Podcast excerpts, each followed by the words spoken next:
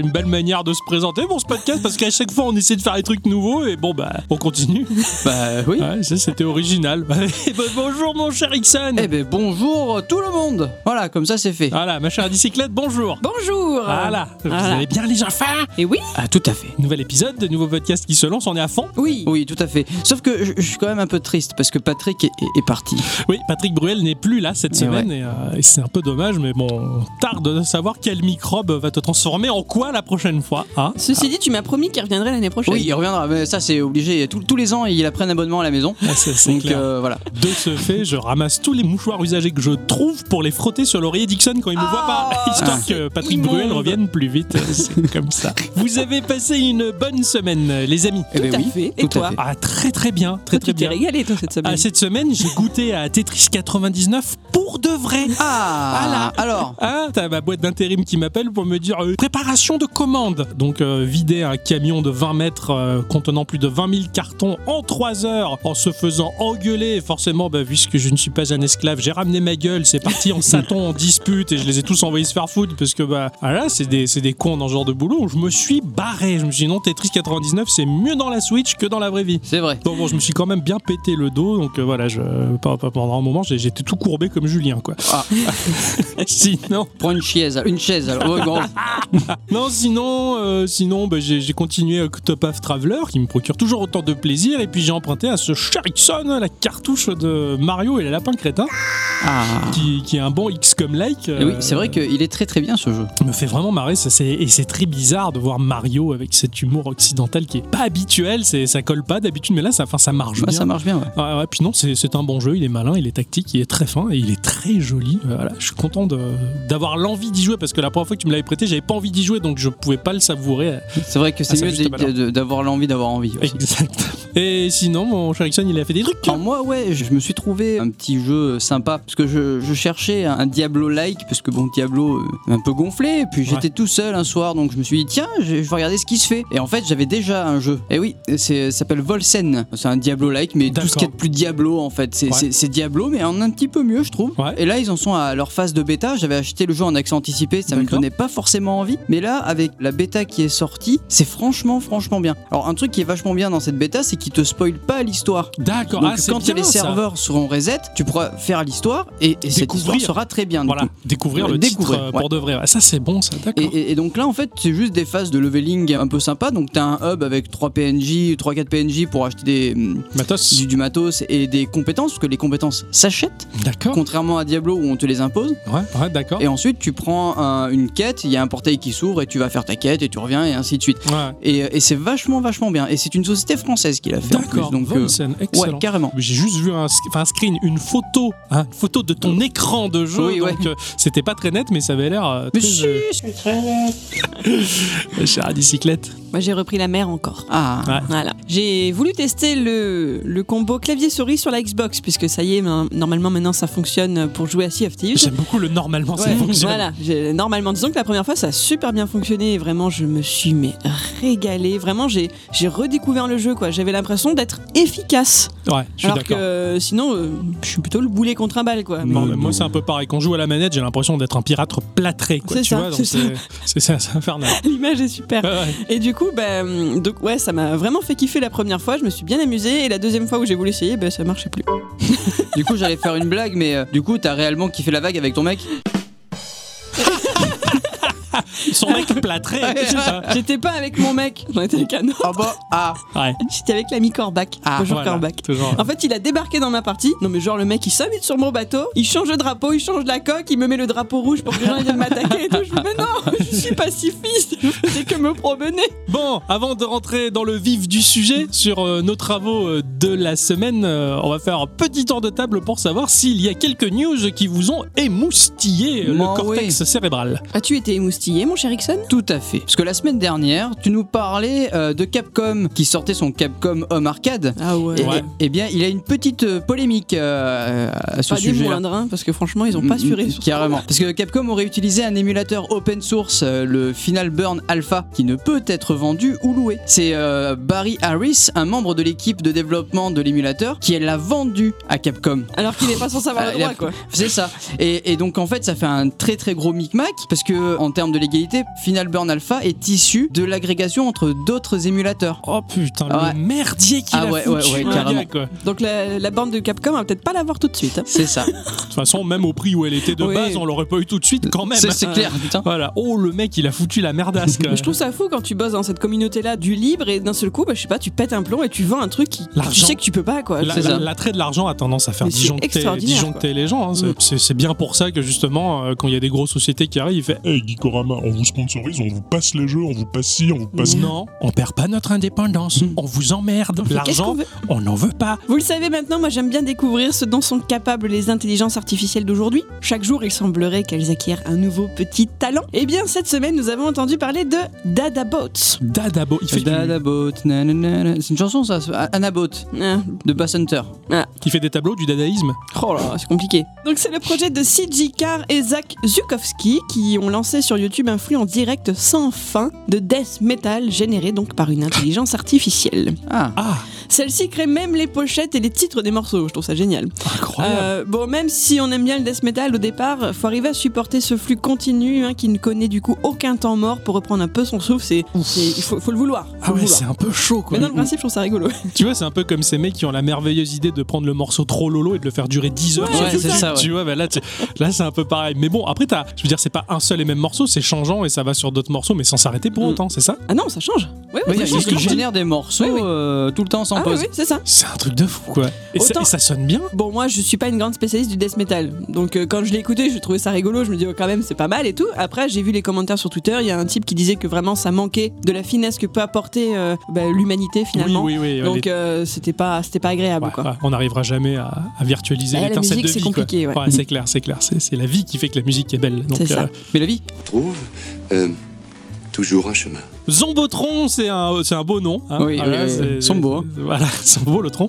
Les troncs- le Zombotron, c'est un, c'est un jeu, un jeu issu du studio Ant euh, Karlov, euh, qui est un titre d'action-aventure dans un monde inconnu, infesté de bah, ce qui semble être des zombies, hein, euh, bonnet du forme. Oui. hein, voilà, c'est- c'est classique. On- tu pointes sur une planète que tu ne connais pas, et il y a déjà des zombards. Donc, Bah, euh, ça, ça coule de source avec le titre du jeu, Zombo. Zom- Zombotron. Zombo. Ouais, ouais, Zombo. On va se retrouver dans un drôle de platformer euh, qui va évoquer en un sens un Terraria qui a été sublimé. Tu sais, avec ce système de visée à 360 degrés autour Ouais. du personnage, Mm. où ça se joue à la souris ou au stick avec euh, des effets graphiques très jolis, un très bel éclairage. Donc c'est entre Terraria dans la jouabilité, mais dans un espèce de Metroid-like dans, dans le gameplay, dans l'univers. C'est assez inquiétant. Il y a des jeux d'ombre et de lumière qui sont magnifiques pour un Mhm. jeu en 2D, euh, très joli pixel art avec beaucoup d'action. Et euh, il va falloir essayer de se tirer de cette planète dégueulasse euh, et survivre. Et ça a l'air franchement super, euh, super bien fichu. C'est très fin en termes de, pixel art. Ça m'a vraiment bluffé. Mais c'est surtout ce, ce jeu d'ombre de lumière un peu vif qui, qui peut évoquer certains endroits de World of Warcraft. Il y a plein d'inspirations de part et d'autre, de bonnes inspirations. Et ça a l'air de faire un petit titre savoureux, blindé d'action, de bastos et de cervelle euh, moisie depuis longtemps. Voilà. Dis donc. En tout cas, ça avait l'air cool. Ça, Ah oui, ça fait pas peur, c'est du pixel, Oui, oui. c'est vrai ça. théoriquement. On va parler un peu de Nintendo. Ah, Euh, voilà, parce que Shuntaro Shinkawa, le nouveau PDG, il s'est exprimé lors du dernier résultat financier et nous en a dit un peu plus sur la nouvelle Switch. Ah Et que globalement, Nintendo travaille toujours sur du nouveau hardware et qu'il annoncera seulement lorsqu'il sera capable de le vendre. Ouais, d'accord, il va pas faire de fausses promesses. C'est ça. Il va proposer un produit fini plutôt qu'un proto. Et que pour le moment, il n'avait aucune intention d'annoncer quelque chose à l'E3. D'accord. Ça fait fer- fermer la- le clapet de pas mal de journalistes qui voulaient faire le buzz à ce sujet. c'est hein. ça. Bah, disons Euh, que j'ai hâte de voir vraiment ce qu'ils vont dire à l'E3 parce que si effectivement ils en parlent pas, bah, c'est vrai que ce sera assez rigolo euh, Ouais. de voir les mecs qui vont dire, Ouais, mais mes sources elles m'ont dit que et tout. C'est clair, Ah je ouais, vois euh, pas de qui tu moi parles non en plus, hein, ça, mais- non. j'adore. quoi. Il y, y a une deuxième chose, il s'est exprimé aussi sur l'entrée de Google dans le jeu vidéo avec Stadia. Il dit qu'on doit accueillir Stadia à bras ouverts, voilà. Chaleureusement. Chaleureusement, mais que pour l'instant, euh, le streaming, euh, il en a rien à faire. Mais que si jamais euh, il voit que ça, ça peut profiter ouais, pour ouais. le chiffre d'affaires, là par contre, Ouais, ouais, euh, ce qui- là, ce sera qui différent. Ce qui est logique, quoi. Venez chez moi si ça me rapporte, sinon ta gueule. C'est voilà, un peu c'est ça. ça. C'est un peu ça, ouais, d'accord. Non, parce que le streaming du coup on a plus de matos après c'est Ouais, toujours pareil. C'est sûr. Donc non. Ouais, moi non plus. Moi, je suis pas, particulièrement pour non plus. J'aime bien acheter ma cartouche, la prêter à mon copain et la revendre si ça m'a pas tout plu. à fait ça. C'est bien, hein, on est sur la même longueur d'onde, ça fait plaisir. tout à fait. Pas de débat. La news qui m'a un peu fait rire jaune cette semaine, c'est le fait que le jeu Apex Legends ait perdu plus de 70% d'audience sur Twitch. Eh ouais. Alors certes, ça ne veut pas dire qu'il ne connaît plus de succès, hein, seulement que les gens le regardent moins en stream. Mais perso, je trouve que ça montre bien cet engouement marketing qu'ils ont euh, su créer, cette manipulation des publicitaires qui a très très bien fonctionné. Et au final, bah, cette redescente comme un soufflet quelques mois après, la hype n'est plus vraiment là pour les spectateurs du genre qui sont d'ailleurs en partie retournés regarder des streams de Fortnite. La pub et les influenceurs onéreux ne, sont, ne font donc pas des miracles jusqu'au bout. ouais. Exactement, tu vois, c'est comme quoi il faut vachement se, se méfier de ça, on va dire. Pour moi, ce genre de jeu qui est propulsé comme ça, ça fait le même effet qu'un boys band des années 90, quoi. Ça le vend en poupe quand c'est le moment, euh, l'instant T, tu vois, mais après, pff, que dalle, parce que bah, c'est. Parce qu'il n'y a rien derrière. Parce qu'il n'y a rien derrière, en fait. Enfin, il y a Tout- moins derrière, il y a des choses peut-être un peu mieux. Bah, en fait, Voilà, derrière, ça, en fait. derrière, il y a l'honnêteté du jeu. Euh, bah, le jeu est ce qu'il est, il plaît ou il plaît pas, mais c'était pas autant que ce qu'ils ont voulu en faire. En fait, c'est l'intention qui était malsaine et qui s'est cassé la gueule parce que bah, c'est une mode et une mode, ça dure qu'un temps. De mon côté, je suis tombé des nus, je suis tombé tout nu. Ah bon? Euh, Ouais, je... je suis resté sur le cul euh, en voyant un jeu qui s'appelle Blackbone euh, du studio Eggnut. Un jeu qui va placer le joueur dans la peau d'un raton laveur. Donc il doit être tout propre Il lave déjà quoi? Raton laveur anthropomorphique, quand même très très loin des proportions caricaturales d'un certain Tom Nook. hein. on on est- on C'est un pas. tanuki, lui. Hein. Ouais. C'est pas pareil. Ah ouais, c'est vrai. D'ailleurs, donc voilà, donc tout ce que j'ai dit, c'était de la merde. Un raton laveur, généralement, habituellement, amené à résoudre des soucis familiaux euh, liés aux mœurs, euh, en menant des enquêtes sur des affaires de tromperie, d'adultère, ce genre de choses, jusqu'au jour où une certaine Odette Green va se présenter à lui pour lui proposer une affaire qui a l'air bien plus profonde que ce qu'elle semble être en apparence. Donc, C'est un enquêteur. c'est un enquêteur. Imperméable un- et tout, quoi. Oui, exactement. Ah ouais. Une sorte de détective avec son, son cache-poussière assez long, euh, très classe, assez smart. euh, Un Eddie Valiant euh, un peu moins ventru, on va dire. Tout se déroule dans un point and click en pixel art de la folie furieuse. C'est incroyable, c'est magnifique. Ça me fait penser un peu au titre Last Night que j'attends toujours avec beaucoup d'impatience. Des détails fabuleux, des jeux d'ombre et de lumière saisissants, c'est exceptionnel. La patte graphique, elle évoque, à mon sens, euh, Black Sad, euh, la bande dessinée de Juan Diaz euh, Canales et Juanjo Guardino, Avec le chat des éditions d'Argo, ouais, tout à fait. Tu vois, Mm. c'est- cette bande dessinée qui a un certain cachet assez. Carrément. euh, Très sombre. Très aussi. sombre, années 30, on va dire. Non, parce que ça fait penser peut-être au jeu Ella Noir. Non, il n'y a pas un truc comme Ella ça. Exactement Ouais. aussi, c'est ça, c'est l'univers d'L.A. Noir, on va dire, voilà, avec ses animaux anthropomorphiques. C'est super classe, je vous invite vivement à regarder le trailer de Blackbone, sachant que le prologue est déjà disponible, donc il est déjà possible d'arpenter la démo qui va nous permettre de découvrir ce Vancouver dystopique. C'est prévu pour 2020 sur Windows, Mac, Linux, Switch, PS4 et Xbox One. Ah ouais, de ça partout, sort quoi. de partout. Bon, ça. Mais putain de point and click très classe. Voilà. C'est ainsi que se conclut le petit tour de table. J'ai envie de Absolument. dire bonjour ou bonsoir à tous et toutes. Et euh, franchement. Surtout à toutes. Et bienvenue dans ce podcast numéro 153. Ah oui, je me suis un petit peu perdu dans mes chiffres. Pardon. chose qui arrive. Ah, ouais. Gikorama. Petit jeu. Grandes aventures. Réponse affirmative, Batman. Cette semaine, mon cher Ixon, Oui. tu as joué à un jeu de la folie, de la folie furieuse, un jeu qui me fait très Oh envie, oui. carrément. Oh, oh, je- oh, ça- franchement, Ah ouais, mais euh, j'étais tellement jaloux que tu joues, je m'en suis mordu les tétons, quoi. Oh tu dois avoir des vachement grandes dents. Bah, depuis, euh, depuis, que joué très à- depuis que j'ai joué à Tetris euh, 99 en vrai dans un camion, je t'avoue que la souplesse, euh, pff, pas de problème, quoi. Ah, Ouais. je veux pas en savoir plus. C'est dommage. Donc cette semaine, je jouais à Katana Zero. C'est sorti sur Nintendo Switch, Windows et Mac aux environs des 15 euros. C'est développé par un studio indépendant américain du nom d'Aski Soft, composé de Justin Stunder à la programmation, Ludo Wick et euh, Billy Keeley à la BO. Et ça, on va y revenir. Ok. D'accord. Euh, ASCII Soft a quand même trois jeux euh, à son actif. Il y a Tower of Even, qui est un jeu d'aventure euh, tout en monochrome assez incroyable. Je te conseille d'y Ah, jouer un coup. de- là, tu m'as parlé monochrome, alors là, Ouais. ça m'a ouh, ça m'a- Voilà. ça- m'a ça m'a plu. C'est assez incroyable. C'est jouable en flash sur leur site que je vous conseille d'a- d'y aller voir parce que c'est c'est vraiment très bien. D'accord. Ou plus encore, E-Head, un jeu d'action en pixel art. Je veux préciser qu'il faut, s'il faut jouer en flash, il faut le faire maintenant parce que bientôt ce sera plus c'est possible. vrai, c'est vrai, c'est dans- vrai. Dans un an, c'est fini. Le support flash, il est mort. Ah, ah. Alors bon, c'est édité euh, par euh, Devolver Digital. Hein, euh, Étonnant. euh, oui, voilà.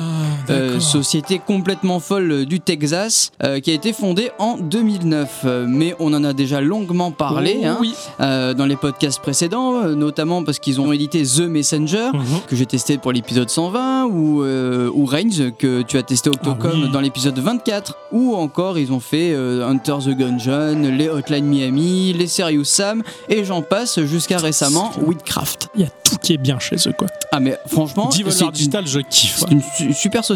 Alors Katana Zero, c'est un jeu d'action plateforme en 2D, en vue de coupe, euh, dans une ambiance néon noir. Euh, vous savez ce que c'est? Néon noir? Ouais. Ah, c'est les, les- les néons dans les boîtes de nuit qui font ressortir les poussières que- et les pellicules sur les épaules. Alors ça, j'ai cru que c'était ça aussi, mais en fait c'est un rendu contemporain du film Le Noir. Ah. Oh Il y a le meeting Vive le Noir C'est une très bonne association D'ailleurs, c'est là que je vais, merde Enfin, oui, dollars Donc on retrouve vraiment euh, l'ambiance film noir des années euh, 50-60, Ouais, tu vois, ouais, d'accord. mais très contemporain, D'accord. très très de maintenant. D'où les néons, en fait, c'est ça Euh, c'est ça. D'accord. Euh, nous allons être dans la peau d'un assassin en kimono. Visiblement, c'est un samouraï avec un katana. Nous aurons euh, bah, aucune barre de vie. Dans ce jeu, euh, un coup et c'est la mort. Waouh Ah, voilà. ouais, C'est la, la vraie vie de la vie, quoi. C'est- Tu c'est t'en as- con- t'en as qu'une et point barre. C'est ça. Donc vous allez Enfin, dire... euh, point de barre de vie. Oh, joli Bravo Bravo, bravo Merci. On peut m'applaudir, là? Merci, voilà. C'est bon, c'est bon. Ah, merci, d'accord. Hey Ah, elle veut pas s'arrêter. Ah, c'est pas bien ça. Non. Ah bah, bravo. hein. Donc du coup, vous allez me dire, putain, mais ça a l'air dur Putain, mais ça a l'air dur. Bah pas tant que ça en fait. Ah bon? Ah oui, parce que notre personnage, euh, que nous appellerons Dragon, a un pouvoir. Le pouvoir de remonter le temps ou de le ralentir. Ah. Et ça, ça va te permettre... euh, bah c'est c'est toute là la mécanique C'est du le gameplay. du jeu, ouais, d'accord. Un- Voilà. Un peu à la Max Payne avec le bullet time. C'est un peu ça, ouais. Tu vas voir en fait ton jeu qui sera en image par image. Donc déjà, ça va te faciliter l'action. Tu ralentis ton personnage et par exemple, tu vas pouvoir renvoyer les, les balles. bastos. Ouais, avec un bruit que, que j'aime beaucoup. Ça fait un petit sting et le, tu, tu vois la balle repartir. c'est- C'est c'est d'enfer. Donc Moi, tu la renvoies beaucoup un coup de katana, en fait? Ouais, Ah, C'est un petit peu C'est un peu la classe. c'est un peu. Je, je- je le vois, je l'imagine parce que je j'ai pas vraiment le visuel du jeu. J'ai vu deux screens, mais j'imagine vraiment le tous figé comme dans de ça, la mais c'est le coup de katana. complètement ça. Un peu comme les Jedi qui envoient les lasers C'est au, sabre laser. c'est pareil. Putain, C'est la même chose. Oh, ça me fait rêver. Sauf que bon, quand tu as des fusils à pompe, bah, le fusil à pompe, euh, t'as plusieurs bastos, mais tu peux pas les tous toutes les renvoyer. Ouais. Mais euh, tu peux quand même te frayer un chemin entre les bastos pour. euh, voilà. Par contre, tu ne peux pas utiliser le ralenti à chaque euh, à chaque fois. C'est-à-dire que sur ton écran, tu as une jauge qui va symboliser en fait ce qui te reste de ralenti, Ouais. euh, qui, qui va remonter progressivement.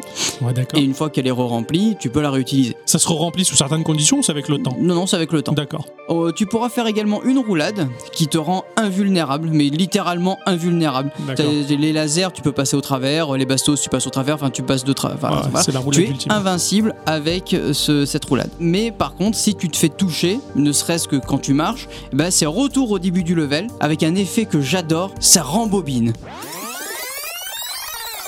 Ah, Ça rembobine, c'est super, j'aime beaucoup. Donc le jeu, il est ultra dynamique. Il faut trouver la meilleure façon d'aller tuer tous les ennemis du niveau pour passer au suivant. Un peu comme dans un Hotline Miami. D'accord, oui, il faut tout tuer. Il faut- tu faut tout sors tuer. pas tant que t'as pas tué les mecs. C'est ça, Ah, voilà. Au sol, tu auras quelques armes secondaires à usage unique, comme des couteaux de lancer, des bouteilles, même des bombes. Ce sont des bombes que quand elles explosent, elles font de la fumée, tu vois. Et tu es invisible quand tu passes dedans. Ouais, une sorte de fumigène en fait. Ouais, c'est un Ouais, fumigène, c'est ça, voilà. Et donc, du coup, ça va te permettre de passer au travers les caméras euh, quand il y en aura Ouais, pour, ouais, euh, et qui te bloquent un passage. Ok, Ou alors, les, les ennemis ne te verront quasiment pas et tu pourras les tuer euh, dans toute Assez discrétion. ouais. Excellent. Il y a une forme d'infiltration, alors, si Alors, je je, comprends bien. je- je vais y venir. D'accord, Je vais y venir parce que tu as plusieurs missions qui vont consister donc à tuer toi- soit toutes les personnes, Mhm. soit à ne pas en tuer du tout. Haha.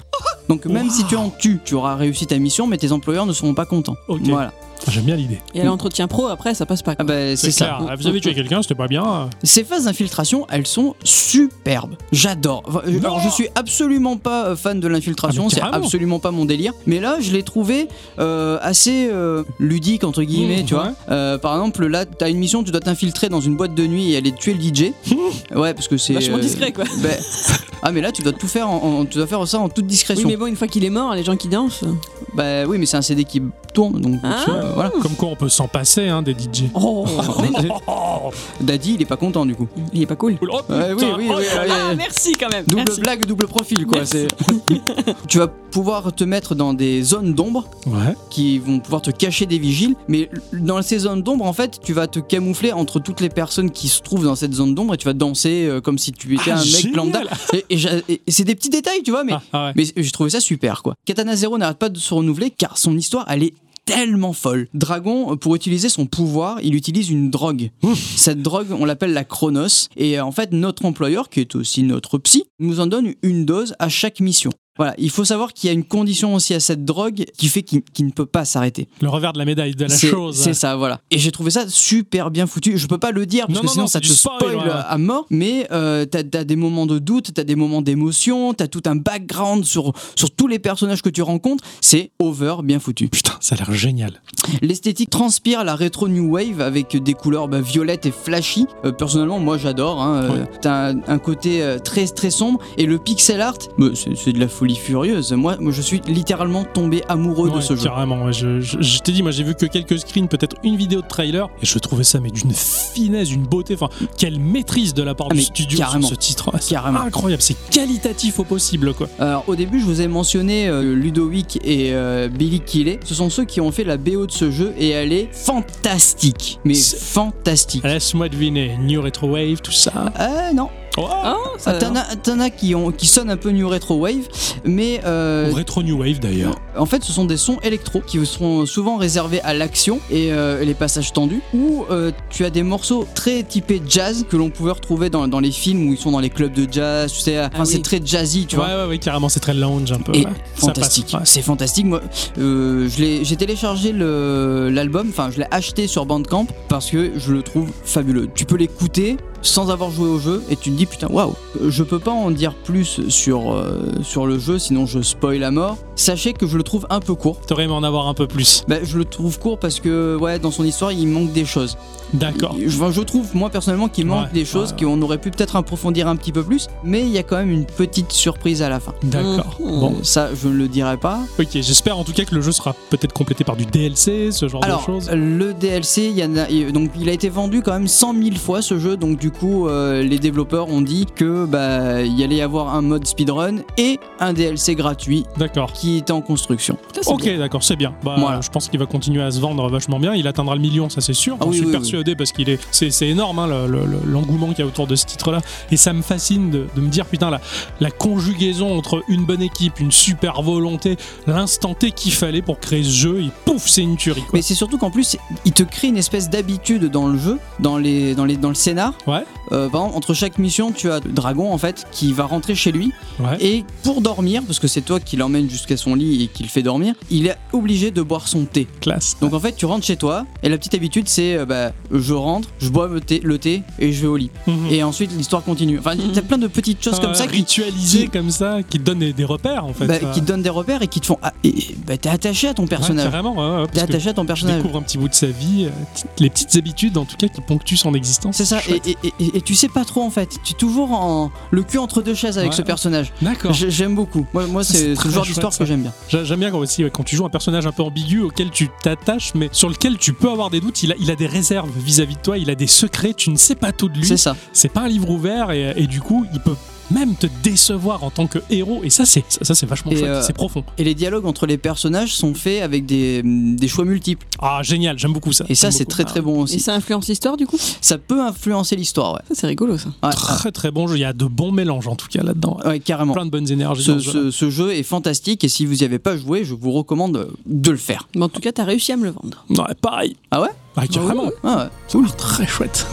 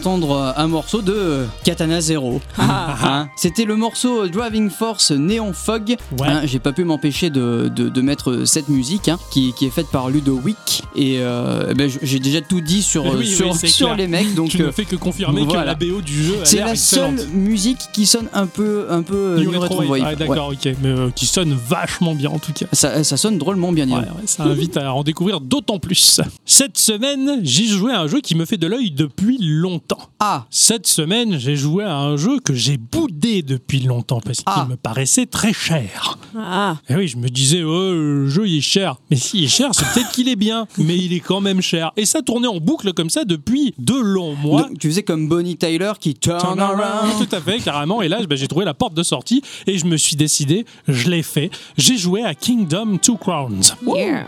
Le royaume aux deux couronnes. Ça a été édité par Raw Fury. Raw Fury, le studio composé de passionnés de jeux vidéo qui ont un attrait quasi anormal pour ce média. C'est eux-mêmes qui le disent. hein. Ils ont édité des jeux comme Out There, euh, duquel Oui. euh, Ixon avait parlé dans le vieux podcast euh, 152 de Geekorama. C'était il y a longtemps. Oui, Eh oui. longtemps. Ils ont édité également Gunner, euh, que j'avais chroniqué dans l'épisode 104 de Geekorama. Ils ont également édité Dandara, qui est un jeu que je ferai peut-être bientôt, j'ai Ouais. envie de dire, ou Bad North, ou ne serait-ce que des jeux à venir comme Last Night, que j'attends avec une impatience faramineuse. Il y a un DJ. Last night DJ saved my life.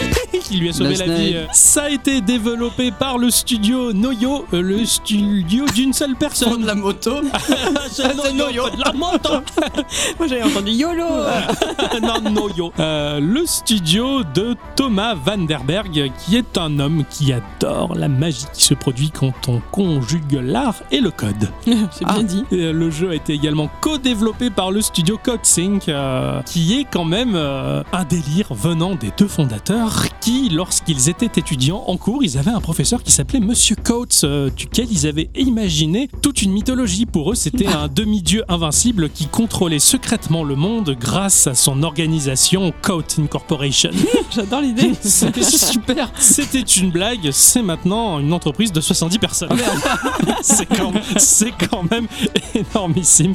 Ça m'a vraiment fait rire. Ils conçoivent des jeux et aident aussi des studios les épaules pour euh, développer leurs projets, leurs titres. Donc c'est ainsi qu'ils ont également coproduit euh, Goner ou encore Paper Please ou l'excellent Gang Beast. Kingdom Two Crowns, euh, c'est un jeu que l'on va trouver sur PC, Mac, Xbox, PS4 et Switch, euh, environnant les 20 euros. Ah ouais, quand même. Ah ouais. Ouais, c'est pour ça que je Ah me suis ouais, dit, t'as- euh, t'as t'as cassé le ah porte-portefeuille. ouais, hein. je me suis déchiré quoi. Je me suis dit bon, euh, Bon, c'est un jeu de gestion, d'exploration, de survie et de stratégie. Ouais, ils ont fait rentrer tout ça dans la petite fiole quoi. C'est incroyable. Kingdom Two Crowns, euh, on va dire que c'est une amélioration du jeu Kingdom Newland euh, qui était sorti sur euh, iOS et Android. C'est une grosse amélioration de ce titre-là avec beaucoup de contenu supplémentaire. Le jeu a été complété, peaufiné, amélioré et propose également un mode coopératif. d'accord. Mais c'est le même jeu à la base. C'est le même jeu, mais en bien mieux. Oui, mais donc c'est même studio, etc. C'est est ça, voilà, exactement. C'est c'est la même chose. rien à voir avec une suite du premier ou? Non, justement, c'est pas, une suite, au contraire, C'est une amé- amélioration. C'est une amélioration, c'est un, jeu enrichi, finalement comme Outzer. C'est une, une upgrade. Exactement. Outzer était sorti dans une première version, puis une version Ouais, enrichie, puis une version surenrichie, puis une version totalement macroniste. Nous quoi. aussi, bien sûr. On sera surenrichi un jour. Oui, Oui, oui, tout à fait. Nous allons incarner une reine ou un roi, ça nous ne le savons pas, sans royaume. Portant le symbole du pouvoir, une couronne. Perdre cette dernière, eh ben, c'est perdre la vie. Ah, Ah là, c'est notre, ça annonce la couleur. c'est notre unique point de vie, c'est la couronne. Attends, j'ai une question. Du coup, tu sais pas si tu joues un homme ou une femme C'est un personnage. euh, dont- Général dont- aléatoirement. Non, non, du tout. C'est un personnage dont les détails sont pas suffisants pour pouvoir définir D'accord. son sexe, euh, définir qui il est. tu vois. D'accord, ok. Nous sommes donc euh, bah, assez vulnérables, hein, puisqu'il suffit de perdre cette couronne pour mourir. Nous allons nous retrouver systématiquement à cheval et nous allons parcourir un monde bah, sur un plan horizontal, sur un scrolling horizontal, un peu comme un monde de Mario que nous allons parcourir de droite à gauche et de gauche à droite. Tu ne peux pas descendre de la montagne du coup, Non. à cheval. Et tu ne peux pas non plus descendre de la monture de ton cheval. Ah ouais, tu, tu- tu es, tu Tu es es incrusté. figé, tu es incrusté. Tu es un roi, donc faut pas déconner. On est sur un cheval, point barre. Un Tu vas quand même pas fouler le sol. Ah ouais, c'est dégueulasse. avec Quoi. tes pieds, quoi. Tu vas Je sais salir tes pas moi, de roi. quoi, euh, mais est-ce qu'un cheval ça vit autant qu'un roi Ah, je sais pas, il peut passer de son cheval mort qui est tombé sur un cheval tout neuf qu'on lui amène. Ah mais il faut un pont entre les deux chevaux. Entre les deux c'est- chevaux. Ah, C'est ta faute ça. Pas moi qui l'ai dit. hein. C'est ta faute ça. Et merde. C'est pas grave, ce sont des choses qui arrivent à tout le monde, même pas l'instant culture. Hum, voilà. T'as le droit d'interrompre, c'est pas l'instant culture. ça va. Nous allons posséder une bourse qui est symbolisée dans le coin haut à droite de l'écran avec dans cette dernière quelques pièces d'or, quelques écus. On va se déplacer bah, au travers des étendues sauvages, au travers des forêts relativement sombres, relativement sinistres. Alors on va galoper. Hein, et des fois, si on galope un peu trop, bah, notre cheval il commence à, à souffler des naseaux, tu vois. Vachement bien. tu vois. Et euh, quand ton cheval commence à être fatigué, il ne peut plus courir. Alors il faut trouver une petite zone herbeuse. Tu vas t'arrêter dessus et ton cheval va brouter. euh, Et puis à partir de là, il va recharger son endurance et il va repartir en courant. Et nous allons croiser euh, au bout d'un moment euh, bah, un péon. Un mendiant. Euh, et ce mendiant, eh ben, en appuyant sur une touche, tu vas lui lâcher une pièce comme ça. Pouf, tu la jettes par terre. Ah oui, un bon prince. quoi. Voilà, le mendiant va se précipiter sur la pièce et à partir de là, pouf, il devient péon. Ah. Voilà. Du travail. Tu achètes des gens, en Tu as exactement. En tant que roi, tu vas acheter les gens. Et les gens vont rejoindre la base de ton campement, euh, ben, c'est-à-dire euh, un feu de camp hein, et un atelier où on peut fabriquer des arcs. Tu vas investir en passant devant l'atelier des arcs. Tu vois que tu as trois petits symboles correspondant à des pièces à investir dans la fente de la machine. Donc tu vas claquer trois pièces dans l'atelier d'arc. L'artisan va fabriquer un arc et le moindre péon qui a les mains vides va se précipiter sur l'outil désormais disponible, se saisir de l'arc et à partir de là devenir chasseur et gardien. D'accord. Donc eh ben, il va commencer à se déplacer tout seul de manière totalement autonome et commencer à chasser les lapins et les biches qui sont à côté pour pouvoir collecter de l'or. Alors ou il tire sur le lapin, le lapin meurt, il génère une pièce, tu ramasses la pièce, ou alors ben, c'est ton péon qui ramasse la pièce et quand tu passes devant le péon, il va te lâcher les pièces qu'il a gagnées au cours de sa chasse. D'accord. Oui, C'est les traverse, ouais, voilà. C'est ça, tu commences euh, à t'enrichir de cette manière-là. Tu vas au fur et à mesure bien upgrader ton feu de camp qui va transformer lentement ce petit feu de camp en une petite base un peu plus étendue avec de nouveaux artisans, comme par exemple l'artisan qui va fabriquer des marteaux. À partir du moment où tu investis là-dedans, tu vas fabriquer des marteaux. Les péons que tu auras achetés aux mains vides vont se précipiter sur les marteaux pour devenir des bâtisseurs. À partir du moment où ils deviennent bâtisseurs, eh bien tu vas pouvoir étendre ta base. Tu vas pouvoir construire des murailles, tu vas pouvoir construire des tours de garde dans lesquelles les archers vont pouvoir se placer pour défendre ta base parce que la nuit va tomber. Dans le jeu vidéo, on le sait bien, comme dans Minecraft et tous ces jeux-là, quand la nuit tombe, il y a les conneries qui sortent c'est- du noir. merde. Voilà, c'est merde, c'est chiant, tu vois. Parce que depuis les deux extrémités d'une level, euh, de part et d'autre, il y a des portails, des portails maléfiques qui vont lâcher toutes les nuits des créatures hostiles qui en veulent à ta couronne. Eh oui, forcément. Si tu es dans la nature et que tu te fais poursuivre par ces créatures, elles vont te bondir dessus. Si tu as de l'or dans ta bourse, elles vont d'abord te voler ton or dans ta bourse. Bourse molle Si ta bourse est vide, elles vont se saisir de ta couronne et si tu n'arrives pas à la récupérer, tu meurs. Ah, ah. Ton Il vaut or, mieux avoir des sous. c'est ça, ton or, ça constitue une forme de barre de vie. Mieux vaut être riche et se balader les poches pleines, tu vois, comparé à Oui, aujourd'hui enfin, dans les ça, rues c'est, où, euh, où c'est un peu l'inverse, j'ai envie de te dire, tu vois. Donc on va bah, finalement investir notre or dans des barrières, ces barrières qui vont contenir au mieux qu'elles peuvent les engences et nos archers derrière euh, et dans les tours vont essayer de tuer ces créatures jusqu'à ce que le matin arrive. Lorsque le matin arrive, nos petits constructeurs reprennent le travail, vont d'abord réparer les dégâts causés par les créatures de la nuit et après exécuter les ordres que tu vas leur donner en investissant lentement ton or. Ah, du coup, en fait, la nuit. euh, C'est la défense. C'est vraiment que de la défense. C'est de la défense. ouais. Et, le, D'accord. et le jour, c'est l'expansion de ta cité. Heureusement, pour te faciliter la tâche avec l'or, tu as un marchand. Donc euh, tous les jours, le marchand, il est au feu de camp, tu lui donnes une pièce et il s'en va un peu plus loin dans la forêt. Il y a une petite cabane dans laquelle il s'assoit. Tu supposes et tu imagines qu'il vend des choses et le soir, il revient et le lendemain matin, il va te lâcher tout l'or qu'il a gagné la journée précédente. D'accord. Tu lui redonnes une pièce, tu mets une pièce dans la machine et il repart. Donc ça te fait une sorte de, de- de petite routine qui te permet Mhm. d'avoir pas mal d'or à réinvestir au fur et à mesure. Tu vas te déplacer, tu vas croiser dans des endroits assez forestiers des arbres sur lesquels tu vas pouvoir cliquer pour faire une petite croix. Le marquage va indiquer à tes ouvriers qu'il va falloir abattre ces arbres. Ah oui, d'accord. Quand les arbres sont abattus, ils vont laisser la place. Donc la forêt, même en arrière-plan, va s'effacer lentement, tout ça.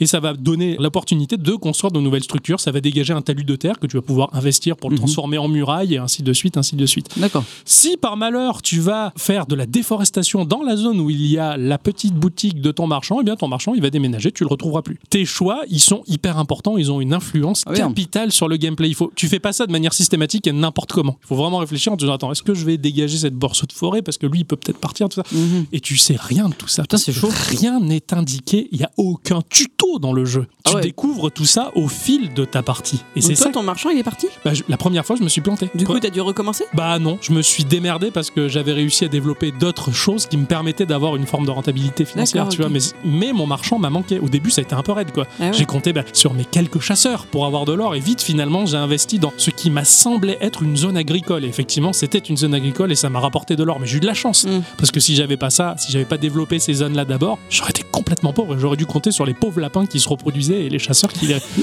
C'est- très, très, très galère. Donc, bref, oui, comme je l'ai dit, il y a des zones agricoles qui peuvent rapporter gros, mais il faut penser également à développer ces zones à l'intérieur de l'enceinte de ta cité. Ah oui, sinon, Il ils se vont attaquer. Il faut d'abord que tu développes, on va dire, les barricades et les tours pour pouvoir à l'intérieur. Parce que si tu ne le fais pas, eh bien, euh, toutes ces activités lucratives qui sont au dehors de- des murs de ta cité impliquent que les péons vont devoir rentrer le soir pour retourner auprès de ton feu de camp, du, du cœur de ta cité. Et si la route est longue, eh bien, ils vont se faire rattraper par les ennemis qui vont les cogner, tes pauvres péons, pour voler d'abord leur outil, puis le recogner pour voler la pièce d'or que tu lui avais donnée pour le retransformer en pauvre gueux qui rampe dans la boue. Donc il faut faire très attention à tes petits péons. C'est toute une organisation sur un seul plan, horizontal quand même, c'est assez fort. On va pouvoir restaurer eh bien aussi un bateau, un bateau qui à terme va nous mener dans une autre partie de la map. Et là, on va se retrouver dans une zone toute neuve et coincé parce qu'il va falloir développer cette nouvelle zone, cette nouvelle partie du royaume pour retrouver un nouveau bateau et le remettre en état pour pouvoir retourner dans la première zone qui a continué à vivre sans nous. Donc avant d'abandonner ta première zone, il faut que tu t'assures qu'elle est capable de vivre autonome- survivre autonome. sans toi. C'est ça. Et donc là, tu vas, avant de prendre le bateau, tu vas apprendre qu'il va falloir réfléchir à faire en sorte que tout soit autonome, que sans rien toucher, les archers, tout travaille, tout est Ouais, bon, ouais. tu vois, et tout survit pendant la nuit. Et ça encore, tu le sais pas. La première Mm. fois, tu te casses de la zone en disant oh putain. Et quand tu reviens, tu es putain, ils sont tous morts. J'avais pas bien géré mon truc. Tu- Ouf, la di- le, le- le coup de Euh, difficulté. ouais, et du coup, euh, ça, non seulement tu perds des, des péons, etc., mais aussi tu perds de l'argent, je Eh oui, suppose. parce qu'il faut en regagner pour Eh ouais, réinvestir. Et, Et, et du coup, c'est comme ça que tu perds et que tu arrives à 0 PV. C'est ça, et tu peux tout perdre euh, très facilement. quoi. Ah, putain, c'est chaud. Au final, eh bien voilà, il faut voyager de zone en zone pour être confronté à des situations et des problématiques différentes qui impliquent de développer autrement euh, ces zones. Tu vas également avoir des zones qui vont renfermer des diamants, donc c'est une monnaie beaucoup plus rare que les pièces, qui vont pouvoir être investies dans des structures spéciales qui vont débloquer des technologies définitives qui vont s'appliquer à l'ensemble de tout le royaume, comme par exemple bah, développer d'autant plus l'agriculture ou le taillage de la pierre qui va permettre de transformer les barricades de bois en murs solides. Tu peux aussi développer le métal également les armées que tu vas pouvoir gérer pour détruire les portails et étendre d'autant plus les zones de jeu qui monstres qui sont aussi de plus en plus nombreux parce que il y a un moment où je me suis dit, tiens j'ai entendu un drôle de cri ce soir et quand la lune se lève Link, la nuit de la lune de sang. Qui s'appelle vraiment la lune de sang. Et quand c'est la lune de sang les monstres ils sont très beaucoup nombreux. Ah. et là t'en prends plein la gueule. Et généralement quand tu t'attaques à leur portail cinq nuits après l'attaque du portail ils se vengent avec la lune de sang. Tu vas pouvoir également changer de monture. Moi j'avais un cerf qui se déplaçait beaucoup plus vite que mon cheval. Tu peux Mhm. aussi avoir un griffon qui peut repousser les adversaires plutôt que de te faire cogner par eux pour te faire piquer ta couronne et essayer de te défendre. Et coup de grâce tu l'as pas vu venir mais le jeu il gère les saisons. Et quand l'hiver Ah, merde. vient et que tu t'es pas préparé à l'hiver c'est la merde et tu peux rester des heures à attendre de gagner trois petits pièces d'or de merde pour essayer de survivre et c'était dur vois. et tu oh oh je l'avais pas vu venir ça bref c'est c'est un jeu vraiment bien fichu qui te permet justement de découvrir des choses forcément dans l'erreur et c'est un peu douloureux alors graphiquement c'est du pixel art du pixel art très fin euh, qui offre un panorama à la profondeur exceptionnelle d'un avant-plan aquatique, une espèce de rivière avec un effet 3D qui offre des reflets sublimes de la scène, de ce qui se passe sur la Terre, un environnement naturel saisissant, tu as les arbres qui bougent au gré des vents, tu, tu as ces forêts profondes, quand tu t'enfonces dedans, tu as la lumière qui baisse. D'ailleurs, ça offre un petit côté inquiétant et mystérieux, c'est un monde hostile, sauvage, très sauvage. Et le tout offre un style plutôt réaliste qui m'a fait un petit peu penser au graphisme de flashback de Delphine Software. Mm. Tu vois, euh, la BO, putain, la BO, que dire? La BO de Amos Roddy et Toy Tree, sous le label de Amos Roddy, qui est une BO vidéo exceptionnelle. C'est la première chose qu'Eddie Cyclette m'a fait remarquer quand je jouais à ce jeu-là, que la musique était excellente. C'est contemplatif, c'est inquiétant, c'est une espèce d'électro qui t'apaise, mais qui en même temps te, te fait rêver, te fait refléter les états d'âme d'une nature tantôt brumeuse, parfois pluvieuse et souvent ensoleillée avec des bruitages tout en finesse. Tu entends jusqu'au petit bruissement des feuilles quand le vent les soulève et tu entends Ah les ouais. gouttes de pluie, l'humidité. Tout Ah, le, y est. le sound design est ouf. Oh la vache, c'est d'une profondeur et ça rend le jeu mais tellement contemplatif et Mm. Tellement beau et à un point où je me suis dit 20 euros, eh ben ouais, en fait ça va, je regrette pas. Surtout que le jeu, il est long. Alors de prime abord, tu peux penser que bah, c'est un jeu comme on peut en trouver finalement euh, en tant que free-to-play, tu vois, une longue séance de développement de bâtiments qui finiront irrémédiablement par se développer, développer tes technologies, un arbre, tu vois, d'étapes à franchir. Mais en fin de compte, bah, c'est là où est le sel du jeu. Bah, c'est une longue préparation pour affronter de futures difficultés qui se laissent tout juste deviner. C'est un jeu de cause à effet. Tout se découvre au hasard parce que, comme je le disais, il n'y a strictement aucune explication de rien du tout. Et ça fait plaisir de voir un jeu qui te prend pas pour un débile, tu vois, qui te dit, tu te démerdes, c'est comme quand tu viens au monde. Allez hop, vas-y mon gars, quoi. C'est un jeu contemplatif, magnifique. Le coop reste à découvrir pour moi parce que bah, j'étais tout seul, mais t'en as vraiment pour de très très très longues heures de jeu Ouais, et ça fait plaisir. Surtout si en plus euh, ça prend du temps pour, euh, pour euh, ne serait-ce que d'avoir trois pièces. C'est euh, ça, c'est ça. Tout prend du temps, mais finalement, même si ça prend du temps, le jeu t'offre un tel panorama, tellement de joliesse. Et puis t'as ce petit plaisir quand la nuit arrive et que t'es bien défendu, tu rentres derrière les murailles et tu admires le spectacle. tu vois le match, les archers qui tirent et t'es bien à l'abri de tes murailles. C'est vraiment un très chouette jeu. Je suis ravi d'avoir joué à ça. Je m'attendais pas à ce qu'il soit aussi bon. Donc voilà, Ouais. c'est un peu cher. Attendez peut-être une promo si vous voulez. Oui. Attendez que le jeu soit dans un bundle. Mais franchement, il en vaut vraiment la peine. Ah ben bravo, merci beaucoup. Je crois que c'est l'instant culture.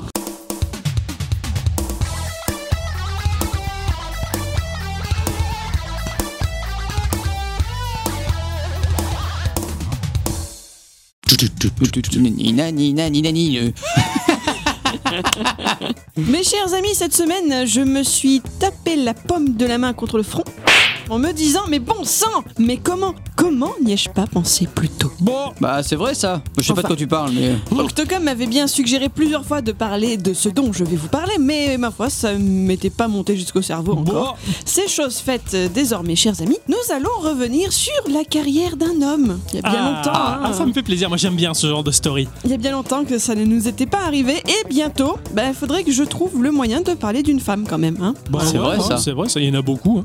Mais de quel homme Qui est-il Il est né le 29 mars 1972, il a donc 47 ans. Cet indice ne vous suffira guère, Mhm. Non. mais je ne peux pas en dire plus. De qui je vais parler à votre avis Je Euh, veux des noms.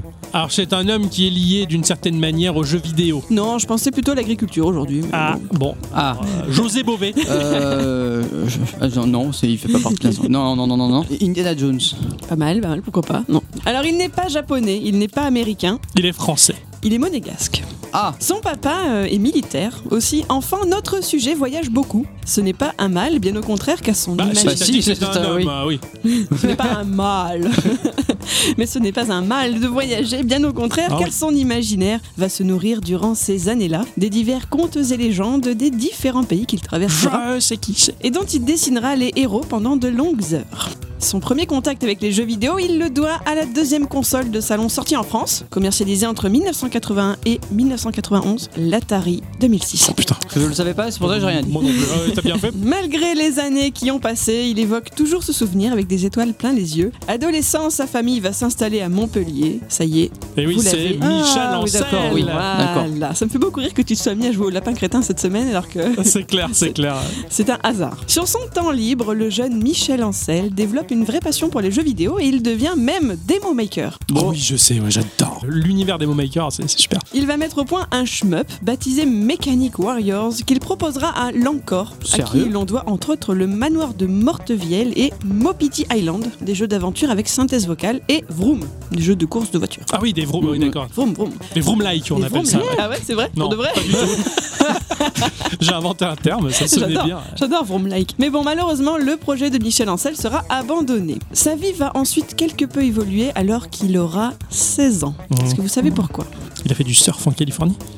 Non. Alors déjà, il quitte l'école alors qu'il est en première. Il devient papa d'une petite Claire. Et en plus, ben, il participe, alors là on est en 1988, à un concours de jeunes créateurs organisé par une revue spécialisée pour lequel il faut produire une petite animation informatique. Il va représenter notre planète et le fait que sous l'influence des gaz, attention je vais avoir du mal à dire ça, chlorofluorocarbonés, Bravo. des CFC, qui nuisent à la couche d'ozone, celle-ci se transforme petit à petit en désert. Alors, il ne gagnera pas, mais, et retenez bien cette leçon de vie, ce n'est pas parce que l'on ne finit pas premier que l'on ne gagne pas au final, puisqu'il sera remarqué néanmoins par les frères Guillemot, les créateurs. d'Ubisoft. Ah ouais. Félicitement. Yves et. euh, Et- Et je connais pas le deuxième. Alors t'inquiète. Vous connaissez un peu l'histoire d'Ubisoft du coup. Petite parenthèse. À la base, ils sont donc cinq frères. Claude, Michel, Yves, Gérard et Christian. Patrons d'une entreprise spécialisée dans les produits agricoles et qui cherche à se diversifier dans les années 80. Ah, putain, ça c'est de la diversification. Ça hein. c'est clair, un changement de cap euh, radical. hein.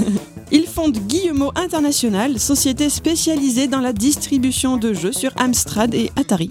Ubisoft est fondée en 86. En parallèle, elle va également distribuer des jeux, mais aussi en concevoir. Son premier titre, ce sera Zombie sur Amstrad CPC. Suivra ensuite Iron Lord en 89 qui se vendra à 100 000 exemplaires, mine de rien. Voilà pour leur début, mais est-ce que vous savez pourquoi Ubisoft s'appelle Ubisoft? Bon, soft on s'en doute, hein, c'est rapport à software, au logiciel, mais Ubi, Qui vient d'ubiquité, le fait d'être partout sur tous les plans, au même instant. Alors exactement, comme les frères Guillemot sont bretons, on a tous des a priori hein, sur le caractère des bretons, n'est-ce pas? Et on sait qu'ils aimeraient bien être indépendants. Bah, certains pensent que UBI serait l'acronyme pour Union des Bretons indépendants. Ah, génial, j'adore cette légende. Cependant, en 2012, Yves Guillemot dévoile que c'est le terme ubiquité, effectivement, qui signifie exister partout à la fois, qui a été choisi par les quatre frères car ils voulaient qu'Ubisoft se développe dans le monde entier de cette manière-là. Moi j'ai toujours cru que l'ubiquité c'est quand il y avait des infiltrations. Non, ça c'est l'humidité. Ah, pardon.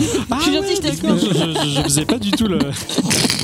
J'ai eu un petit blanc quand même. Pour les gens qui écoutent, qui regardent Camelot, Ah, bon, cette blague. les, fans de Philippe, les fans de Philippe Cadic vont être très énervés. Pourquoi? Bah, il a écrit Ubik. Oh, c'est un grand classique. Oui, pour ceux qui aiment ça. Non, non, Moi, non, je ne c'est connais un pas. grand classique de la littérature. Donc pour en revenir à Monsieur Ansel, en 88-89, il rencontre les patrons d'Ubisoft qui restent assez pantois devant cet adolescent. Gérard Guillemot racontera dans une interview comment ne pas être impressionné par ce jeune homme de 16 ans, sûr de lui, calme. Il était très mature esthétiquement pour son âge. En cette période pleine d'énergie mais pauvre en inspiration, il crée des univers. Waouh. En 89 à 17 ans, il est embauché en tant que graphiste indépendant et il va bosser sur le jeu The Intruder, un nouveau shoot'em up qui sera calqué sur Mechanic Warriors, le projet qui avait été avorté chez. Ouais, d'accord. Vous devez donc vous douter de la prochaine étape. Non. Oh bon. En 92, Michel Ancel devient salarié pour Ubisoft et il arrive un beau matin avec un vieux croquis qu'il avait réalisé quelques années en arrière. Je vois. Sur ce dessin, il est représenté un personnage, un bonhomme, hein, dans le vrai sens du terme, un être qui semble bon et agréable à vivre. Il est accessoirement euh, dépourvu de membres, ses mains et ses pieds flottent dans le vide. Tout à fait. Ah, Ubisoft est charmé par le talent de Michel Ancel à créer des mondes enchanteurs. Ils vont investir plusieurs millions de francs dans le développement de ce jeu qui s'appellera... Rayman. man, oui, tout à fait. Ce qui est fait très bizarre, c'est que tu dises le mot franc. Mais, Ouais, euh, ouais, Eh ben, ouais, 80, ouais, 92, hein, sûr, bon on monsieur. est Oui, mais oui, mais ça, oui, fait, oui. ça rappelle les souvenirs. Hein, eh oui, bien sûr. Vous le savez bien sûr, il s'agissait d'un platformer 2D en scrolling horizontal. Il est tout d'abord développé et commercialisé sur la console Jaguar. Oui, c'est vrai. Hmm. C'est vrai que c'était sorti sur vrai, Jaguar. ouais, ouais, ouais. Voilà, en 95, mais il y sortira également la même année sur PlayStation et Windows. Il y aura toutes sortes d'adaptations ensuite sur MS-DOS et Saturn en 96. Ah, sur. Game Boy Color et PlayStation 2 en 2000, sur Game Boy Advance en 2001. Il a ensuite rejoint les rangs des jeux en téléchargement sur les machines PlayStation à partir de 2008, Nintendo en 2009 et même iOS en 2016. Ouais, Ah ouais. Rayman est partout. ouais. Rayman rencontre un succès mondial, se retrouve classé dans les 10 premières ventes mondiales et devient la mascotte un peu officieuse d'Ubisoft. C'est vrai, ouais. Pour moi, Ubisoft, ouais, à l'époque, ça, ça, ça rimait uniquement avec Rayman. Quoi. Mm, mm. En 10 ans, les différentes versions du jeu se vendront à peu près à 15 millions d'exemplaires. Joli score. Est-ce que vous savez pourquoi le personnage qui s'apprête à aller lutter contre Mr. Dark n'a pas de jonction entre son corps et ses extrémités? Moi, je le sais, mais je vais d'abord laisser répondre Ixon, sait-on jamais? C'est pas pour Voilà. C'est parce que c'était assez compliqué à l'époque justement de créer des gestuels fluides avec des véritables membres. Donc pour simplifier l'animation, ils avaient viré bah, les bras et les jambes. Tout à fait, Voilà. ça donne une C'est exactement ce que Je répondu. je sais, bah, c'est- j'ai traduit ce que ça n'a pas dit. J'ai- C'est ma Ouais. non-phrase, tu je vois. sais, mais je l'ai compris. Le personnage pouvait donc sembler aller très rapidement alors qu'il devait courir, nager, sauter et avoir beaucoup d'énergie. Et puis ça rendait effectivement une animation très dynamique sur le personnage sans ses membres. Je trouvais ça fascinant quand j'étais gosse. Alors évidemment, devant un tel succès, le jeu connaîtra de multiples suites. hein. Rayman 2 The Great Escape sortira en 99 et sera cette fois-ci en 3D sur la Nintendo 64 et PC et en 2000 pour les autres machines. À ce moment-là de l'histoire, Michel Ancel, bien qu'il continue à bosser sur ses projets Raymanesques, ce sont des envies de nouveautés. Il n'a pas l'intention de rester coincé avec son chantier personnage pour toujours et il commence à mûrir un nouveau projet. Cet homme, on peut lui coller tout plein d'adjectifs. Il a de grandes ambitions esthétiques dans tout ce qu'il entreprend, mais possède également une grande éthique. Il est un peu obsédé par la douleur que peuvent ressentir des gens lambda pris au piège dans un conflit, ce qui a fait de lui un grand pacifiste. Faire ressortir toutes ses qualités dans son travail, c'est une réelle contrainte, notamment due au fait que le marché du jeu vidéo est saturé par de la violence gratuite. Ouais. Il est cependant convaincu que le jeu vidéo peut occuper le même rôle que la littérature, la musique ou encore le cinéma et être un vecteur d'idées et d'émotions, et ce depuis qu'il a pu voir un film bien particulier, le dessin animé d'Isao Takahata, qui a marqué toute une génération, Le tombeau des Lucioles. Bah oui, bien sûr. Vous connaissez son speech, hein, malgré des dessins aux allures enfantines, il aborde un sujet dramatique, le sort de deux orphelins japonais lors des bombardements américains de la Seconde Guerre mondiale. Waouh, d'accord, je savais pas. Moi, j'ai- tout, tout le monde m'a dit il faut que tu vois ce film, il fait pleurer. Et moi, les films qui font pleurer, je suis je veux pas Il pleurer. faut, il faut- il faut- je- il faut éviter de, de- de pleurer. J'arrive, j'arrive Mais c'est pas. un défi, c'est un défi. Tu regardes ce film et tu dis non, j'ai pas pleuré. Trop con. pleurer. Je vais Et essayer. tu te retiens, tu vois, tu te fais couler tes larmes, mais elles de l'autre côté des yeux. Ah ouais, d'accord. Michel Ancel va donc travailler sur un projet plus grave, salué par la critique lors de sa sortie, mais malheureusement largement boudé par le public. Ce jeu sur lequel une équipe de 40 personnes a pu bosser, qui était initialement prévu pour être en trilogie, mais qui au vu de son échec commercial sera abandonné, c'est Beyond Good and Evil. ouais. par-delà le bien et le mal. Ce, ce jeu qui a fini par obtenir du succès simplement par le bouche à oreille des joueurs qui l'ont apprécié. Et ça, c'est beau. Et ça, c'est fort. Alors avec ce titre, il voulait donner aux gens la capacité de comprendre les événements dont ils pouvaient être les témoins. Le joueur doit y aider l'héroïne Jade, journaliste, à démonter et dénoncer la propagande officielle d'une armée omniprésente qui instrumentalise la guerre pour asservir le peuple. Au fur et à mesure des missions accomplies, des tags militantistes vont apparaître et des manifestations vont se lancer jusqu'à enfin parvenir au soulèvement de toute une population qui veut reprendre sa vie en main. Macron, c'est pour toi. Mais c'est exactement ça. À l'époque, on n'en était pas du tout aux gilets jaunes, mais on sentait, on, on avait cette envie de rébellion. On l'a toujours eu en tant qu'humain, surtout quand on vit dans une société qui est dirigée par des grandes puissances. Qui a que des problèmes. Qui- exactement. Et ce jeu-là, mais c'était une réponse, c'était un écho. On s'est, en tant que personne du peuple, on s'est reconnu dans le personnage de Jade et on a pris plaisir à démanteler, on va dire, toute cette organisation d'une manière très intelligente. Ce jeu, c'est bien plus qu'un jeu, c'est un message qui est très fort et c'est pour ça qu'il a été apprécié et qu'il est adulé par beaucoup de joueurs. Alors grâce au scoop de Jade, effectivement, les habitants comprennent qu'ils sont manipulés et donc peuvent agir en connaissance de cause. Et nous sommes alors en 2003. Malgré l'échec, cela lui permet de se faire à nouveau remarquer par un terrien influent. Cette personne, c'est un cinéaste. Hein, elle, a, elle a connu un petit succès par le passé, n'est-ce pas, au point que ses films ont été ensuite adaptés en jeux vidéo, notamment par Electronic Arts. Mais bon, elle a été déçue de ces jeux justement. Mhm. Alors elle propose à Michel Ancel de s'occuper de l'adaptation de son nouveau film. Et le jeu Peter Jackson's King Kong The Official Game of the Movie, ou plus sobrement euh, titré King Kong, sortira en 2005. Oui. D'accord, ah ouais, d'accord. Eh ouais, Peter ouais. Jackson on- qui a dit je veux que ce soit lui qui le On, on s'y attend Oh, pas, hein, quand même. classe, hein. hein, carrément. Parce que moi, je sais que quand les gorilles sonnent à la porte, ils font King Kong. Voilà. Bon.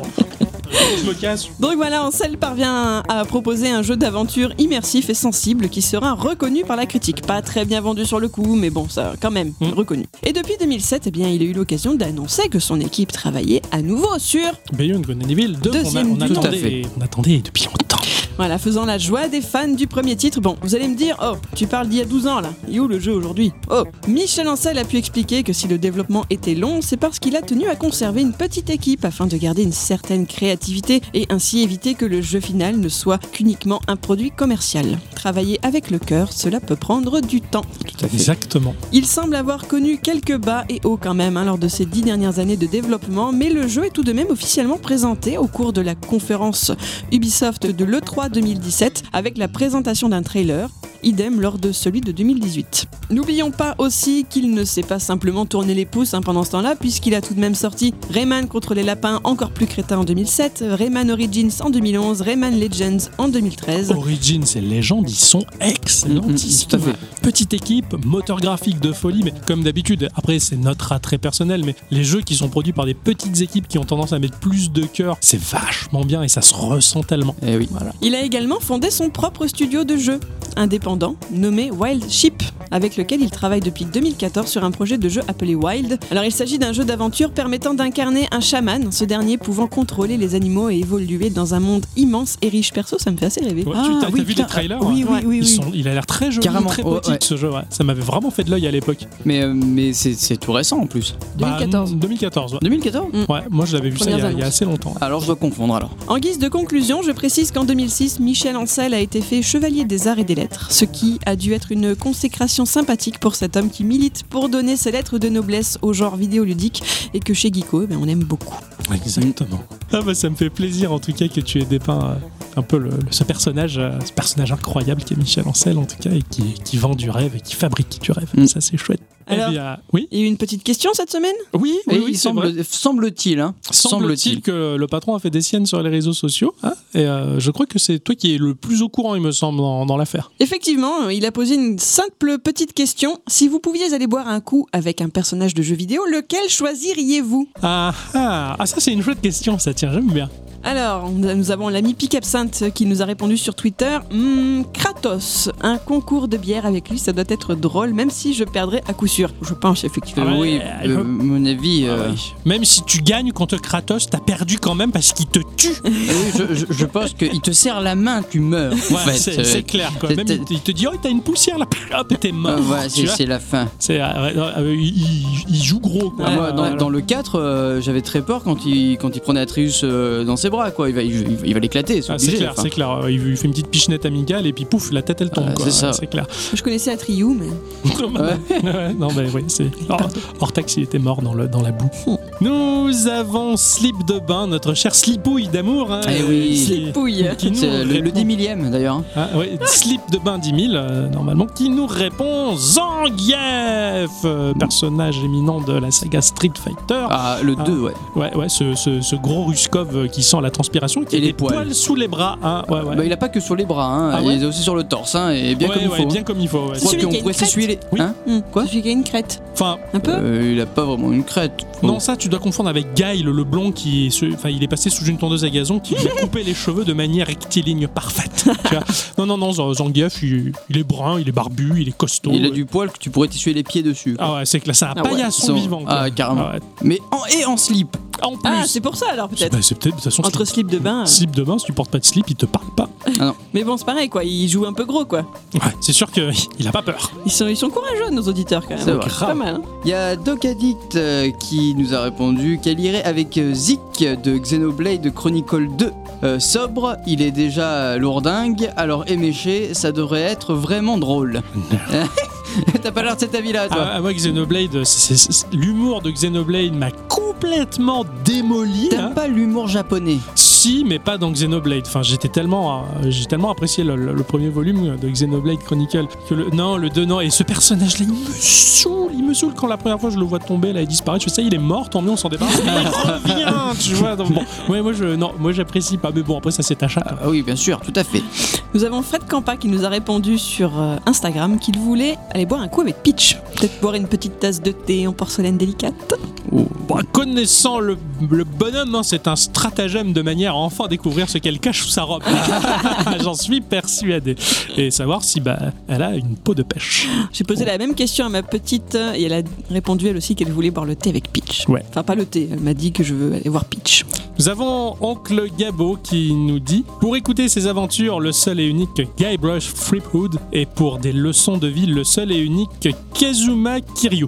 Alors, euh, Guybrush Threepwood. euh, le, Monkey Island le héros de la saga Monkey Island de Mm. LucasArts qui a, qui a particulièrement marqué beaucoup de joueurs dans les années 90. Un personnage euh, vraiment génial. Enfin, vous, vous l'avez pas connu, je crois, euh, la saga Monkey Island. Non, Je- non, non. je- il me semble avoir mis les mains dessus quand j'étais gamine, mais je m'en souviens pas. Une tuerie. Guybrush, c'est un, c'est un personnage complètement loufoque. C'est presque un anti-héros. Il, il est vraiment C'est lui génial. qui fait le concours de blagues Ouais, le concours, le- les, les, Concours les- d'insultes. les joutes d'insultes ouais, Ouais. avec les pirates. Excellent. J'aimerais beaucoup faire ça avec lui, moi. Ah, super, euh, super jeu quoi. Et Kazuma Kiryu, euh, lui je le connais moins moi. C'est le, le- le Le- japonais tout ténébreux là Le personnage Avec de son Yakuza. costume, ouais, là, ouais. ouais, personnage principal de Yakuza. Ténébreux des ténèbres. Ah, carrément, il est, alors il est charismatique hein, le bonhomme. Hein, Mm. Bah, c'est un. Yakuza. Ouais, ouais. Alors moi je préfère Guybrush, il est sympa, mais lui, euh, ce Yakuza là, je me fait trop peur. Il est courageux, Gabo, d'aller boire un verre Oui, avec ce monsieur. que. hein. Oui, bah après, s'ils y vont en tant qu'amis, euh, il, craint rien. Ouais, c'est sûr. mais S'ils y vont en tant qu'ennemis, bon, là, c'est un peu plus compliqué. C'est Mais sûr. bon.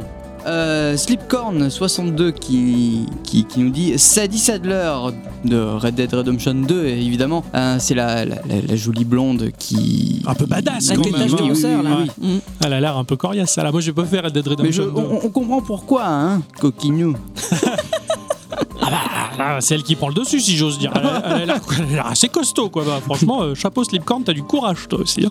Alors sur Insta, il y a Nicotex Photo qui nous a répondu qu'il voulait y aller avec Dante. Alors euh, grande question, est-ce qu'il s'agit de Dante Inferno, le jeu d'action, ou alors Devil May Cry? Le Comment jeu d'action savoir aussi. Oui, Ah, oui. moi- Alors, moi, je pense euh, que ça serait euh, Devil May Cry. Ah. enfin d'accord mais euh, l'ambiance de Dante- Inferno ou euh, Devil May Cry c'est la même un peu hein. Ah non, ah ouais, pas moi. Ah, donc, Ah Devil May Cry, même si c'est un peu démoniaque, tout ce que tu veux, c'est quand même plus cool. Dante Inferno, il était vraiment cradingue. Il était vraiment, vraiment cradingue. C'était le studio qui avait fait Dead Space. Franchement, moi, pour ma part, pour y avoir joué à Dante Inferno, je l'ai revendu deux jours après parce que visiter les sept péchés capitaux, hein, quand j'ai visité le, surtout le péché de la gourmandise où en fait on évoluait dans des sucs gastriques dans lesquels étaient en train de fondre à l'infini des gens, hein, parce qu'on est en enfer, je, je fais non, mais là, je peux pas. Je peux ah, pas, bah, ça va ils l'ont fait dans Dragon Ball aussi Ouais, mais Dragon Ball, c'est cool. Là, c'est une vision très rude, quoi. C'est- c'était vraiment. ah c'est vrai que Non, je pense que c'est Devil May Cry, ça- je pense, moi, en tout cas. Que, Il nous dira. il nous le dira, ouais, moi, je, je sais pas. Nous avons Nana Domo, hein. Coucou C'est Nana. Nana. Oui, c'est Nana qui dit euh, tire-bout d'Animal Crossing, le, le- le petit personnage, le petit cochon. Qui est trop. ça, ça m'étonne pas du tout de Nana Ah, mais il est trop chou, tire-bout, il est trop mignon, quoi. Je suis entièrement d'accord. Carrément. Je, je valide, moi, j'adore. Euh, oui. Et vous, mes chers amis, si vous pouvez boire un verre avec un personnage de jeu vidéo, lequel ça serait? Hmm, bonne question. Je pense que j'irai boire une potion avec Link. Ah, pas mal. Ah ouais Ah ouais Carrément. Boire une potion de vie pour, euh, Ah, pour soigner. Il va y avoir pas mal de blanc dans la discussion avec lui, mais bon. Ouais, c'est pas grave, je le ferai rire et il fera ah, ah. Voilà, c'est- C'est sûr, bravo Et toi? Alors moi j'ai j'ai hésité, alors j'ai hésité euh, avec un personnage d'Animal Crossing qui était mon meilleur ami qui s'appelait Angus, euh, qui dans Animal Crossing un jour il m'avait dit euh, je crois que je vais déménager et je me suis précipité sur la console pour dire non, j'ai appuyé sur oui et il est parti très triste et, et je m'en suis pas remis donc euh, non, je- Il j'ose est pas. venu chez moi. Voilà, il est venu chez, chez Dicyclette. Moi, j'ose pas l'inviter à boire un verre. Non, sinon, si je, je- je pouvais boire un verre avec un personnage de jeu vidéo, ça serait euh, Franklin de euh, GTA V. Ce, Ah ouais. ce mec est super cool, quoi. J'aime beaucoup ce personnage. Trevor, sûrement pas. Je vais me faire péter la gueule et violer, ça c'est sûr et certain. Michael, c'est un homme d'affaires un peu sans. Non, non, euh, Fran- Franklin, il est super cool. J'a- J'adore ce personnage, quoi. Vous écouterez des bons morceaux en plus dans la voiture. Carrément quoi, du bon hip-hop West Ouais. Coast euh, dans sa super bagnole ou à l'arrière de sa Comme celui qui passe chez. Ghetto Ghetto Blaster. Blaster, Ouais. de Radioactive, tout à fait, je kiffe. Eh bien moi, c'est facile. Euh, J'irai boire un coup. On ira boire un thé, pareil, je pense. Avec euh, Thibaut, le, le directeur du musée d'Animal Crossing. Ah, On aura plein de choses. raconter. Ça m'étonne pas. Déjà, le, le pull, le chandail, hein, Ah ouais. ça, ça t'attire. hein, Ah je je ouais, sais, ouais, je suis ouais. obligé de porter des pyjamas sexy en chandail, tu vois, en laine grossière, euh, Arlette Laguille, tu le vois. petit gilet, Voilà. le petit gilet de bibliothécaire, le petit nœud papillon vert. Ah, j'adore ce petit bout, je l'adore. Ah, De toute façon, le nœud pape, c'est cool dans Ouais. tous les cas. ouais, Puis il connaît clair. plein de trucs, grosse culture et tout. On aura plein de choses à se raconter. Je suis fan. Je, je vois, je comprends. Mhm. Ben, c'était chouette en tout cas Ah oui. d'avoir participé à cette question qui était rigolote. Moi, j'ai beaucoup aimé. Merci beaucoup. Ouais, c'est chouette. Merci beaucoup de votre participation. C'est ainsi que se termine ce podcast de Geekorama. Merci à tous et toutes. Et surtout, ah ben, encore une fois, à à toutes. toutes, hein, Hein, voilà. oui, oui, Et- bah, attendez à toutes. Ah, Et- oui, à toutes. Là, là, j'ai envie de, ah, de casser un peu l'habitude. Ah non, ne fais pas ça L'univers va se fissurer et après on va. Non, vas-y. Pas du tout. Hop, changement d'ambiance. Cette fois-ci, euh, on a pu en discuter avec notre micro-communauté qui est très gentille. Oui. Et, euh, et c'est vrai qu'on vous dit toujours au revoir, on vous dit toujours qu'on est content que vous soyez avec nous. Et c'est vrai que c'est assez difficile parce qu'on le dit avec le cœur, on le dit pas par réflexe, on le dit vraiment, on le pense vraiment. Et là, on marque un peu plus le coup que d'habitude. C'est vraiment, vraiment très, très chouette que vous soyez autour de nous, que vous venez discuter avec nous ou pas, même c'est pas grave, que vous écoutez notre émission euh, dans laquelle on met beaucoup d'amour, beaucoup de cœur, beaucoup d'énergie. Et, euh, ben, merci vraiment du fond du cœur. Ouais, parce que franchement, on n'y croyait pas. nous. Bah Mais non. si t'y crois, sinon on n'est pas là. Faut toujours y croire. Non, non, mais c'est vrai que c'était un, un rêve. C'était notre droit d'y croire quand même. Merci Damien Jean. Voilà, c'est tout ce que je voulais dire moi. Il nous a saoulés avec 10 sur Discord avec ça toute la semaine. C'est vrai ça. Donc voilà, c'est un grand merci du fond du cœur en tout cas, et donc bah, ça nous motive d'autant plus C'est vrai. à continuer On est- pour on- encore 800 épisodes au minimum. Tenez-vous prêts. Ah, ouais, faut s'accrocher. les 800, c'est tout? Bah, au minimum. J'ai j'ai signé que pour 799. Comment on va faire? Un on va de pied au s'arranger. cul et tu vas Ah, en faire ouais. 8000, tu vas Ah voir. oui. Bon, on se retrouve la semaine prochaine. Tout à fait. Oui, avec tout à fait. plaisir. Avec euh, un nouveau personnage ou pas du tout? Ah bah, ça dépend de la maladie que tu contractes cas. on vous fait des bisous, jouez bien, Oui, soyez positifs. et, Toujours. euh, des bisous, à bientôt. Bientôt.